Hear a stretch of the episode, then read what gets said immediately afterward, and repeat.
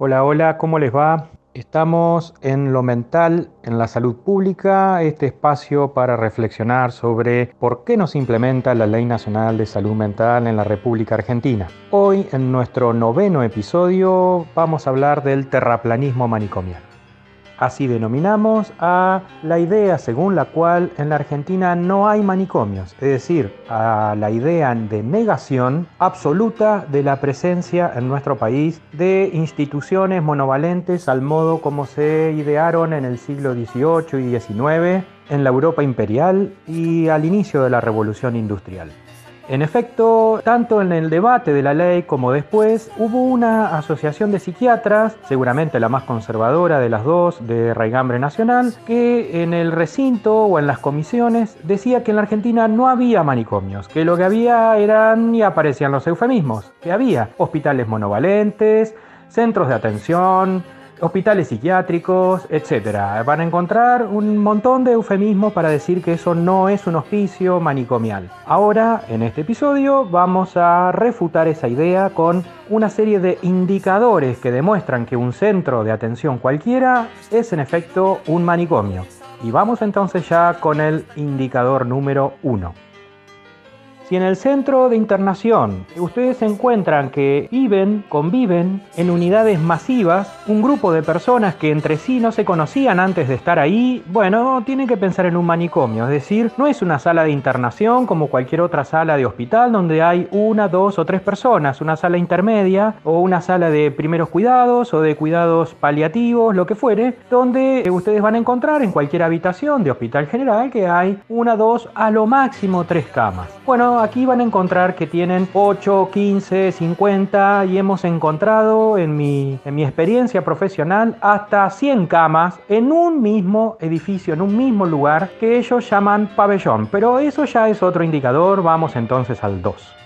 En efecto, el indicador número 2 es que en ese lugar se utiliza una jerga además de que viven un montón de personas ahí, utilizan una jerga y hay una serie de reglas semejantes a las de una cárcel. Es decir, no tiene que ver con la atención de la salud, ese mundo reglado interno al pabellón, que es justamente terminología del ámbito carcelario y penal, sino que toda la terminología va a eso y que además todo el funcionamiento va a eso. Es decir, no se sigue la indicación o no prepondera la indicación tratamental, sino la disciplinaria. Justamente porque ahí viven un montón de personas y hay que ordenar el funcionamiento de un lugar tan masivo donde día y noche conviven todos estos sujetos que ni siquiera se conocían entre sí ni tienen ningún vínculo previo. De modo tal que este es el segundo indicador, el régimen carcelario. En tercer lugar, estas personas que viven ahí no tienen un tratamiento individual y personalizado, es decir, hay una indicación masiva de qué hacer con ellos para todo el pabellón. Más allá de que cada uno tenga su medicación en función del diagnóstico previamente establecido, más allá de esto y más allá de cualquier otra particularidad, lo que hay es un trato igualitario para todos y que no tiene en absoluto ya que ver con la crisis que motivó la internación. Es decir, la atención en el manicomio llega un momento pasada una semana, 10 días, 15 días, donde la crisis ha sido atendida, ya pasamos entonces a la idea de que están ahí conviviendo y que su atención ya no tiene nada que ver con la atención de la crisis que motivó la internación. El cuarto indicador en el que nos vamos a basar tiene que ver con que en estas unidades de convivencia, que estos psiquiatras no quieren llamar manicomio, pero lo son, ocurre otro hecho sin igual, y es que las personas no disponen de sus bienes y estos les son retirados, por decirlo amablemente. Es decir, no pueden tener prácticamente bienes personales ni pueden servirse de ellos, a no ser que logren algún subterfugio, alguna trampa o alguna acción de corruptela sobre el personal, no podrán contar con ningún bien, ni por decir una mesa de luz o ropa, eh, o al menos no mucha ropa, tampoco podrán contar con su documentación personal y así sucesivamente. Es decir, son despojados de todo aquello que hace a su singularidad. El quinto indicador consiste en el trabajo sobre la idea de cuál es el personal afectado a la institución. Como ustedes podrán imaginarse, en un hospital general el personal profesional es el que conduce el organigrama de la institución y el que tiene la mayor presencia junto con la enfermería, que en general es profesional. Bueno, no. En un manicomio el personal profesional es escasísimo y en la mayoría de las situaciones y en la mayor parte del día no están. Es decir, el personal profesional está un rato a la mañana, quizá algún voluntario o vocacional se da una vuelta a la tarde y después los pacientes están solos con los enfermeros a cargo de esa sala o pabellón. De modo tal que, que hace a un manicomio es esta idea de la baja profesionalización del personal y en particular el abandono del personal prácticamente durante todo el día al personal más básico de enfermería y que por otra parte en general ni siquiera tiene título habilitante. Otro indicador que a ustedes les daría la idea que estamos ante una institución manicomial o al menos ante un funcionamiento manicomial de una institución es que las personas pueden o no tener su documentación. Es decir, que en todo manicomio se van a encontrar que hay NNs o personas que no cuentan con su identificación personal y así transcurre su vida y su convivencia ahí durante muchísimo tiempo. Es decir, no parece haber necesidad para la institución de poder identificar a esas personas e incluso de poder dar con su documentación personal y tenerla al día, como ser su carnet de obra social, su, por supuesto, su DNI y demás documentación, partida de nacimiento, etc. Es decir, la unidad, al modo de cómo funciona cualquier unidad carcelaria, lo único que tiene por objetivo, o al menos su objetivo principal, es tenerlos ahí. Por lo demás, no se trabaja sobre la documentación que permitiría facilitar o acelerar el proceso de salida porque ya está establecido que ahí deben vivir. Un indicador más, y este ya es el 7, es que se establece en las unidades de convivencia masivas, como estoy hablando, en esta lógica manicomial que tienen estas instituciones, el concepto de paciente social, es decir, la idea de que la persona ahí no está por su tratamiento en lo mental, sino que está porque desde el punto de vista de su sociabilidad no están dadas las condiciones para que regrese a la comunidad. Este concepto de paciente social es claramente una aberración contraria a la Ley Nacional de Salud Mental, pero sigue estando vigente y sigue siendo parte de la justificación, por no decir la excusa, que hace que sigan permaneciendo ahí estas personas. Indicador número 8. La historia clínica de la persona puede no existir y a nadie le preocupa, o bien puede existir y no ser compartible, es decir, la institución se niega a facilitarle una copia a la persona, a su defensor, a su referente o a su familiar, o bien está confeccionada como un conjunto de papeles sin conexos, es decir, hay una carpetita y adentro un montón de certificados, papeles, recetas, etc. Es decir, no está conformada como una historia clínica que tendría cualquier hospital general. La idea del manicomio como flojo de papeles es añeja, es ya reconocida, incluso por eso la Ley Nacional de Salud Mental tiene previsto un artículo donde habla de esto y la reglamentación aún abunda más pero tengas en cuenta que este es un claro indicador de vida manicomial. La ausencia de historia clínica o bien una muy deficitaria presentación. Otro indicador clave para hablar de una vida manicomial o de una institución de ese estilo es la bien la ausencia, puede ser, del representante legal o bien su ausencia efectiva, aunque tenga designación alguien para hacer justamente este rol, seguirlo de representante legal, y a su vez el abandono de esta persona que está internada, que por meses o por años no tiene a quién comunicarle sus deseos, sus derechos, sus necesidades, etc. Es decir, a una suerte de abandono de persona tácito o explícito por el cual no hay, por lo tanto, acceso a la representación para los reclamos que tuviera que hacer el paciente o bien para lo que fuera necesario en términos de su representación legal. Otro aspecto vinculado a los dos anteriores de la historia clínica y de la representación legal pasa por la falta de consentimiento o bien de la necesaria comunicación de cuáles son los derechos que el paciente tiene una vez que está internado, algo que está explícitamente mencionado en la Ley Nacional de Salud Mental y su reglamentación. Esta doble ausencia o alguna de ellas dos también señala justamente que no es tomado en cuenta como sujeto de derechos, sino por el contrario que los ha perdido por el solo hecho de tener un padecimiento mental. De modo que aquí el indicador, y este ya es el número 10 que señala que estamos ante una institución manicomial, es la idea de que el carácter de paciente elimina el carácter de sujeto de derechos. El indicador número 11 tiene que ver con el personal y específicamente con su dificultad para reconocer los, vamos a decirlo así, los derechos del paciente en su conjunto señalados en el artículo 7 de la Ley Nacional de Salud Mental y que trabajamos en episodios anteriores, en el anterior en particular, con más énfasis, y los principios de salud mental de las Naciones Unidas que están incluidos como marco legal en el artículo 2 de la Ley Nacional. Estos dos elementos que reflejan cuáles son los derechos los pacientes aparecen justamente desconocidos por el personal de una institución manicomial por lo común y es un claro indicador del desfasaje en el conocimiento de estas personas sobre el marco legal que regula el campo. Más manicomial que eso no van a encontrar. Entonces, repasando el indicador número 11 es el desconocimiento de los derechos del paciente, sobre todo los reflejados en la Ley Nacional de Salud Mental y en los principios de Naciones Unidas sobre los derechos de las personas que están atravesando una situación de enfermedad mental.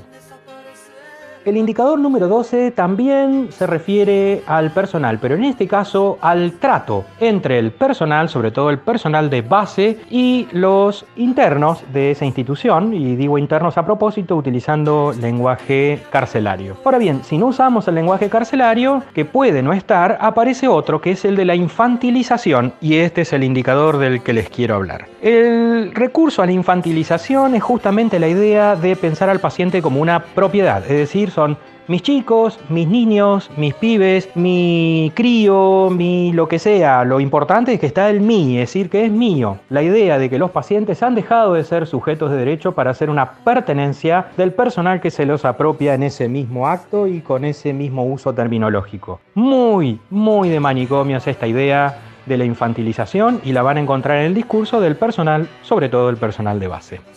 Otro indicador clarísimo de que estamos en una institución manicomial es la precarización laboral de la mayoría del personal allí existente. Es decir, que así como en el Hospital General, y salvo en el extraño caso de la Ciudad Autónoma de Buenos Aires, donde abundan los concurrentes, lo que viene a ser trabajadores a los que no se les reconoce ninguna compensación monetaria, Salvo en la ciudad de Buenos Aires y quizá en algún otro lugar en el país, el personal de los hospitales generales es un personal que está contratado con las leyes laborales vigentes. Bien, esto no es así, o al menos no es tan así en el manicomio y en general no hay ningún lugar de todo el sistema de salud cuya precarización laboral sea tan alta, tan grande, tan masiva y tan aceptada como en la institución manicomial. Se van a encontrar con voluntarios, pasantes, ayudantes, con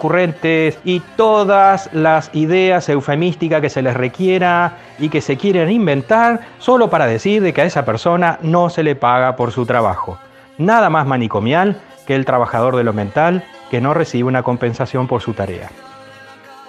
Indicador número 14 la totalización, es decir, la idea de que ese centro de salud mental y que no quieren llamarle manicomio lo es, que es una institución total con todas las de la ley, tal como Foucault hace más de 60 años ya lo definiera. ¿Qué hace que esto sea un manicomio? Bueno, es muy sencillo, que allí ocurre toda la vida de la persona. Allí transcurre todo lo que tiene que ver con su vida cotidiana, su trabajo, si es que trabaja, la enajenación del manejo de su ropa, la enajenación de la comida o del manejo de la comida. La comida es masiva, es universal y en extraños casos se tolera la posibilidad de que se cocine el mismo interno o interna o y también las reglas muy estrictas respecto del aseo, es decir, el personal decide cuándo, cómo, con qué, de qué manera, etcétera, se dará toda actividad, incluida las más íntimas y personales. Ahí tienen la institucionalización de la persona por la cual justamente lo que hace esta institución, la institución total, es irle de a poco quitando todas las habilidades que tuvo en su vida comunitaria, es decir,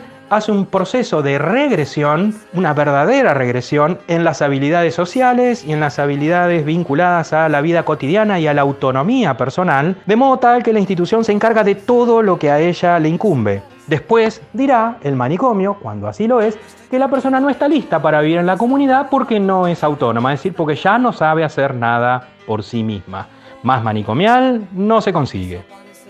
Indicador número 15. El centro donde estamos hablando y que la Asociación de Psiquiatras no quiere llamarle manicomio es aquella según la cual todo experimento psicofarmacológico, neuropsicológico y de toda otra índole eh, se hace ahí. Se hace ahí con escasa normativa, es decir, con dificultades para encontrar los papeles que hablen del consentimiento de las personas, con dificultades en todo sentido para establecer las normas bioéticas que conducirían esa investigación. Pero sépase que esto es propio de la vida manicomial, la idea de que esas personas que allí viven son sujetos ideales para experimentar. Y ahora sí, el último de los indicadores del que les quería hablar tiene que ver con la idea de los espacios comunes. En las instituciones de este tipo, los espacios son comunes y Raramente, por no decir nunca o casi nunca, hay espacios particularizados para las personas. Si usted va a un hospital general, se encuentra con que en la sala donde está hay una o dos camas y un baño y incluso usted puede eh, adquirir eh, la exclusividad de esa habitación, si esto, que esto es posible y no hay saturación, por supuesto. Bueno, no, esto en un manicomio no va a ocurrir nunca. Justamente lo que hace a este indicador, el 16, es que los baños son colectivos, los lugares de donde se duerme son colectivos, los comedores son colectivos, el lugar donde se cambian las personas son colectivos, es decir, no hay ningún respeto a la intimidad o a la desnudez, incluso donde tener relaciones sexuales también son espacios colectivos, de modo tal que toda la vida de la persona se hace en una masividad que lo despersonaliza. Tanto es así que incluso estas actividades excepcionales que a veces se realizan, como las salidas, como las actividades extra manicomiales, es decir, fuera de los muros del espacio institucional, también son masivas y muy raramente son particularizadas según los deseos, intenciones y necesidades sentidas por las personas. De modo tal que entonces la masividad de los espacios y de las prácticas es el último indicador del que les quería hablar. He descrito hasta acá 16 indicadores claros y precisos respecto de terraplanismo manicomial, es decir, la idea de que en cualquier lugar donde estos indicadores ocurran, pongámosle la mitad, 8 a 10 indicadores, si hay 8 de 10 de estos 16, den por hecho que están en un manicomio, aunque se llame como se llame. Justamente la negación es la característica sustancial del terraplanismo, cualquiera sea, es decir, que niega el avance de la ciencia y del enfoque de derechos en cualquier otro ámbito. De modo tal que entonces hemos de reconocer que hay un manicomio cuando algunos de estos indicadores, digamos la mitad o más, se están dando ahí. Puede ser también que estemos en un episodio, en una institución de reforma y estos indicadores se estén revirtiendo. Bueno, en ese caso no diremos que no es un manicomio, sino que está dejando de serlo poco a poco, es decir, que está en un proceso de reforma de lo manicomial. Aún así, mientras las personas sigan viviendo ahí y, la institución siga creyendo que está bien que vivan ahí no en la comunidad, estaremos hablando de manicomio. Aún así, cierto es que eh, hay otras organizaciones de psiquiatras y también otras organizaciones de carácter interdisciplinario donde participan psiquiatras, no tienen esta posición y quiero reconocer el grado de avance enorme que han tenido estas organizaciones y el empuje que le han dado incluso en algunos casos a la Ley Nacional de Salud Mental. Aún así, a 10 años de su sanción, seguimos con una presencia ininterrumpida de vida manicomial. También es cierto que con algún proceso de reducción de la cantidad de internos, pero sin una verdadera reforma, es decir, con la idea de que la atención sea en hospital general y el resto en forma ambulatoria. Los dejo con esta idea, les agradezco nos hayan acompañado, les recuerdo toda la propuesta respecto de difundir estos episodios y ahora les agrego que están todos en un canal de YouTube con el mismo nombre, Lo Mental en la Salud Pública, los pueden encontrar allí aún más fácilmente, sobre todo para aquellos que no utilizan la plataforma de Spotify. De modo tal de que agregamos esa segunda línea de interacción los espero por alguno de estos canales. Les agradezco el aguante y la buena onda que vengo recibiendo respecto de todos quienes han dedicado algunas palabras para respondernos o devolvernos algo de lo que venimos diciendo. Dicho esto, los dejo entonces con el final del tema musical que nos acompañó, los dinosaurios, porque sepamos que como los dinosaurios, los manicomios también van a desaparecer.